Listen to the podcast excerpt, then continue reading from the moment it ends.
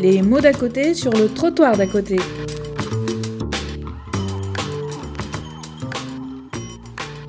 La vague de dématérialisation que on a bien parlé là, des commentaires, euh, vient transformer l'accès aux services publics, euh, l'accès aux prestations sociales, qui se dématérialisent euh, en grande partie, et du coup qui met en difficulté bah, beaucoup de millions de Français, qui sont notamment les, millions de Français qui sont en pré précarité sociale et numérique.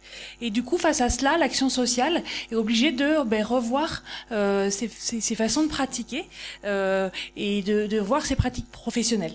Du coup, nous, on s'est interrogé là-dessus parce qu'on travaille effectivement beaucoup avec l'action la, la, sociale dans notre association. Et on a voulu essayer de comprendre, euh, enfin de voir un peu plus finement euh, justement euh, quelle était la relation entre l'action sociale et, le numérique. Alors là, on n'a pas beaucoup de temps et du coup, je vais vous donner juste les grandes lignes. Donc on va pas rentrer en, en, en, vraiment dans les profondeurs de, notre étude, mais ça vous donnera au moins quelques grandes pratiques qu'on a pu voir. Le, le, le, numérique, euh, on en a déjà beaucoup parlé, peut être vu comme une opportunité, mais c'est aussi euh, bah, effectivement euh, la possibilité de fracture aussi. Et du coup, euh, euh, on, on, voit bien que l'action sociale est prête à aller dans, dans, dans, la direction du numérique parce que euh, ça peut, si ça fonctionne bien, effectivement essayer de renforcer l'accès aux droits. ça peut permettre plein d'opportunités, mais aujourd'hui, on a l'impression que c'est plutôt subi au niveau de l'action sociale et des personnes en précarité que vraiment l'opportunité. Du coup, on a effectivement essayé de, voir euh, plus en détail. Il y a une étude qui a été menée euh, l'année dernière, entre février et, mai 2015, par un anthropologue qui travaillait pour nous, qui s'appelait Yves-Marie Davenel, qui a mené une étude euh, sur quatre champs de l'action sociale, euh, tout ce qui est insertion professionnelle, tout ce qui est budget et accès aux droits, euh, tout ce qui est accueil, soutien ponctuel, et le logement et l'hébergement d'urgence. il a mené une étude qui est effectivement qualitative donc il a fait des focus group, des entretiens individuels et, euh, et euh, quantitatives avec une, étude qui a été envoyée à plus de 500 euh, personnes intervenantes sociales. Euh, et on a essayé de toucher euh, aussi bien les, les, villes justement que les zones rurales parce qu'il y a quand même une, grosse différence euh, par rapport au numérique selon les régions qu'on touche. Le premier constat, euh, qui est euh, quand même euh, rassurant, c'est que le numérique est plébiscité par l'action la, sociale. L'action sociale ne refuse pas le numérique. 83% euh, des personnes qui ont été interrogées, considèrent Internet comme un outil indispensable. Simplement, seulement 58% considèrent Internet comme, indispensable dans le parcours d'insertion des usagers. Du coup, c'est là qu'effectivement, il va falloir renforcer. Et puis surtout, ce, que l'étude met beaucoup en évidence, c'est que les pratiques sont très éclatées au niveau du numérique. C'est des pratiques qui, sont qui viennent de démarches individuelles et qui sont plus plus que de, de démarches vraiment professionnelles. C'est-à-dire que chaque euh, intervenant soci euh, social va un peu, euh, entre guillemets, bidouiller avec ses compétences euh, personnelles, ses, pratiques à lui. Et du coup, voilà, ils vont conseiller les bons plans, et etc., tout ce qui est le bon coin, blablacar, etc., pour aider leur, leur, leurs usagers. mais c'est quelque chose de, pas construit, en fait. Pas, quelque chose pour lequel ils n'ont pas eu de formation, par exemple. On va revenir dessus. et en plus, le gros souci initial, c'est que la science sociale, c'est pas forcément repérer l'exclusion numérique. Euh, l'action sociale n'est pas outillée en fait pour, euh, euh, notamment au premier entretien, se rendre compte que l'usager qu'il est en face de lui n'est pas n'est pas compétent en, en termes de numérique. Du coup, il euh, y a ce, y a ce, ce problème euh, d'outillage. Euh, effectivement, on ne s'est pas repéré. Et, et puis, euh, en plus, on, on, voit aussi que bah, selon le champ de l'action sociale, les différentes les difficultés vont pas être tout à fait les mêmes. Le, la selon la problématique traitée, la durée de l'accompagnement, effectivement, les, les, bonnes pratiques par rapport au numérique vont être, vont être différentes. Et du coup, effectivement, les lacunes numériques des usagers vont pas être traitées de la même façon, vont pas être accompagnées de la même façon, ce qui va euh, bah, entraîner effectivement euh, des différences de plus en plus importantes. Pour résumer, les principales attentes des travailleurs sociaux qui ont été mises en évidence euh, dans l'étude, c'est qu'effectivement, la première attente, c'est que les, usagers soient formés en masse sur le numérique pour qu'ils puissent voilà, gagner en autonomie sur le sujet. La deuxième chose, mais la journée d'aujourd'hui montre que bah, la sensibilisation, elle commence à se faire, c'est bah, d'interpeller les pouvoirs publics sur l'importance des problématiques numériques pour les publics fragiles C'est important de sensibiliser et on voit, voilà, la journée d'aujourd'hui montre que, sur ce sujet-là, ça progresse. Et puis la dernière, la, dernière attente, le dernier grand enjeu, c'est de se former et d'avoir les outils pour accompagner les personnes fragiles justement sur cette dématérialisation.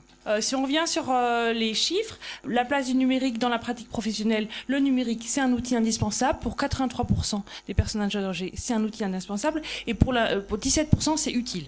Bref, il y a une place prépondérante d'Internet. Mais euh, la grosse problématique, c'est que les professionnels euh, de l'action sociale ne sont pas formés, enfin pas tous en tout cas, au numérique et à la dématérialisation. Et du coup, c'est beaucoup d'autodidactes en fait. Seulement, dans le questionnaire, en fait, il y avait une question sur la formation. Seulement 14% des, personnes interrogées vont répondre qu'ils ont effectivement reçu une formation sur ces aspects-là. Donc, euh, bah, il en reste un, un, grand nombre qui font bah, du bricolage, qui se débrouillent avec leurs outils personnels en fait. On remarque beaucoup d'échanges de bonnes pratiques entre intervenants sociaux, mais il n'y a pas de, recensement ni de partage systématique. Donc les, pratiques sont propres à chaque accompagnant, donc des pratiques qui sont très diverses et qui forcément, euh, ben pour, les, pour les usagers, euh, sont effectivement euh, loin de euh, ce qu'on attend de l'accompagnement social.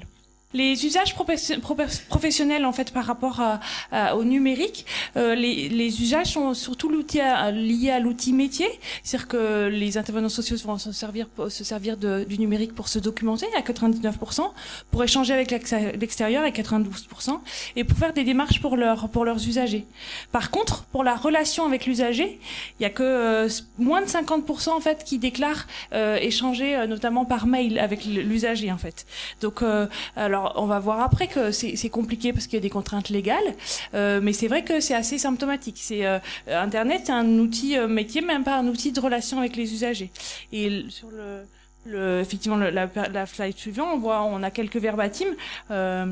effectivement, où les intervenants sociaux vont nous dire qui, qui, qui utilisent le mail avec leurs usagers, mais ça va être 2 à 3 personnes sur 90, l'autre sur 2 à 3 sur 35, enfin bref, ça reste quand même un phénomène très mineur le, le mode privilégié restant l'entretien en face à face.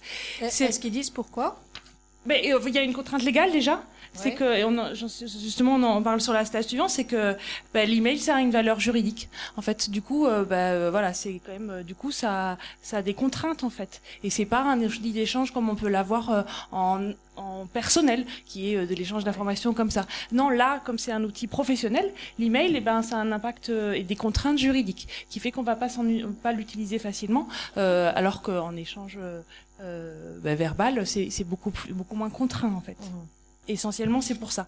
Au-delà donc de, de, de l'usage euh, euh, du mail et du, du numérique, euh, par rapport au service public et au du coup euh, comment je justement parler du site de la CAF, du site de la SAMPAM, etc.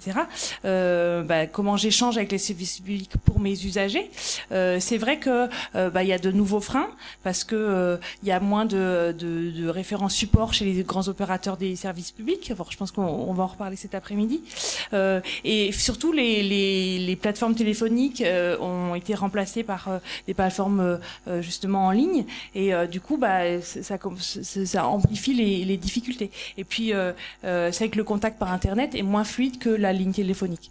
Donc on peut encore appeler par téléphone. Mais c'est vrai que tout ce qui est développé numériquement les, les plateformes d'aide numérique sont quand même pour toujours pareil hein, pour les usagers qui sont éloignés du numérique, pour les, usagers en précarité, donc les usagers qui sont les premières aides des, des de l'action sociale.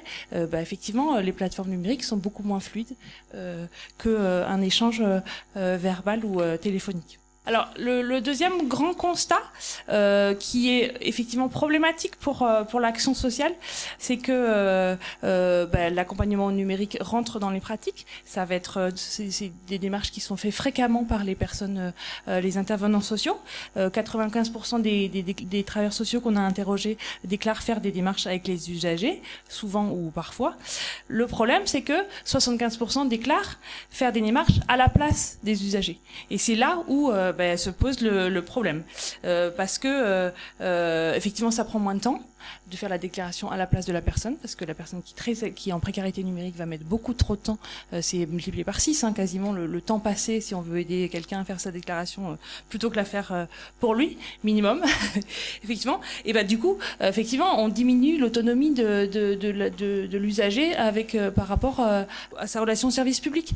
Or, c'est complètement l'inverse de ce que ce que devrait être la, la première mission de l'intervenant social, c'est-à-dire de dire bah, sa, première richesse, c'est justement d'aider, pousser à l'autonomie, enfin au moins à l'autonomisation de l'usager qu'il a en face de lui. Et ça, c'est un constat qui est effectivement euh, relève tous les intervenants sociaux et qui leur pose énormément de problèmes. Là, on a un petit verbatim, mais euh, je pense que toutes les personnes qui sont dans la salle qui aident euh, des usagers euh, vont le dire. effectivement, ben, on perd moins de temps à faire à la place d'eux. Et, et, effectivement, euh, sur euh, la capacité à former les usagers, à orienter, à les orienter, euh, c'est ce que je vous disais au, départ. Il y a déjà une première difficulté qui est d'identifier euh, rapidement, en fait, les, les lacunes numériques euh, des, des usagers qu'on a en face de, de, soi. Et puis après, la, la question est de, ben, le, de le former pour l'aider. Donc voilà, on voit, euh, bah, 17% va le former, euh, des personnes vont les former euh, 44% vont, vont l'orienter vers une structure spécialisée, et puis après, euh, bah, il y a 40% qui va dire qu'il est en incapacité de, de, les aider, parce qu'effectivement, euh, on va le voir plus loin, euh, les structures sont assez peu euh, équipées et puis euh, il y a peu de, de formation au numérique aujourd'hui chez les intervenants sociaux. Donc ben forcément ça limite l'aide sur le sur le sujet. Pour revenir, effectivement, quelques, on a quelques verbatims sur euh, bah, l'absence de protocole de détection des, des lacunes numériques. Il n'y a pas d'outils euh, partagés, en tout cas, pour détecter les, les, lacunes numériques. Pareil, ça va être chaque intervenant social qui va avoir euh, sa, sa, méthode, sa pratique personnelle, en fait, euh, pour pour pour détecter. Et après, au-delà de la détection, pour la formation, évidemment que les travailleurs sociaux aimeraient que les usagers qu'ils ont en face d'eux soient formés au numérique, mais ils peuvent pas le, le faire eux-mêmes euh, et ils savent que euh, ça demande beaucoup de temps et on en revient à euh, faire à la place d'eux. Après, c'est pareil, euh, la formation, on sait aussi, et nous on voit parce qu'on fait des formations pour euh, les, pour nos bénéficiaires, euh, des formations de base sur le numérique.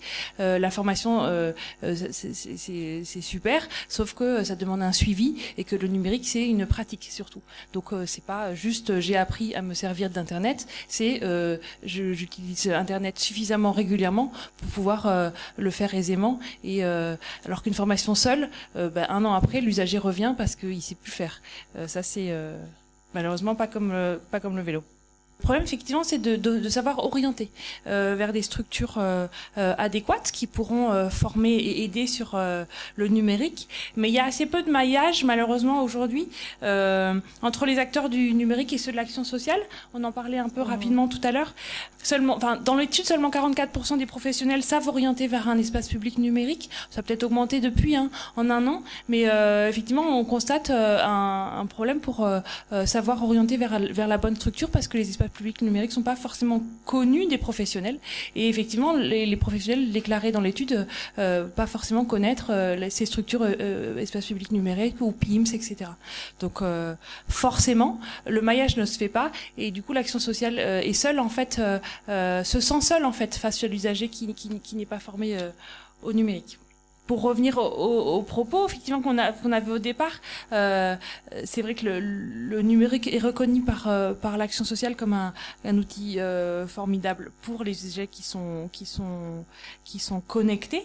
Euh, le, le, numérique a des avantages forts, euh, mais effectivement avec des pratiques très différentes et des appréciations qui sont très subjectives, parce que chaque, je vous le disais en introduction, chaque acteur de l'action sociale va avoir sa propre pratique et du coup va va, va savoir plus ou moins conseiller euh, différemment.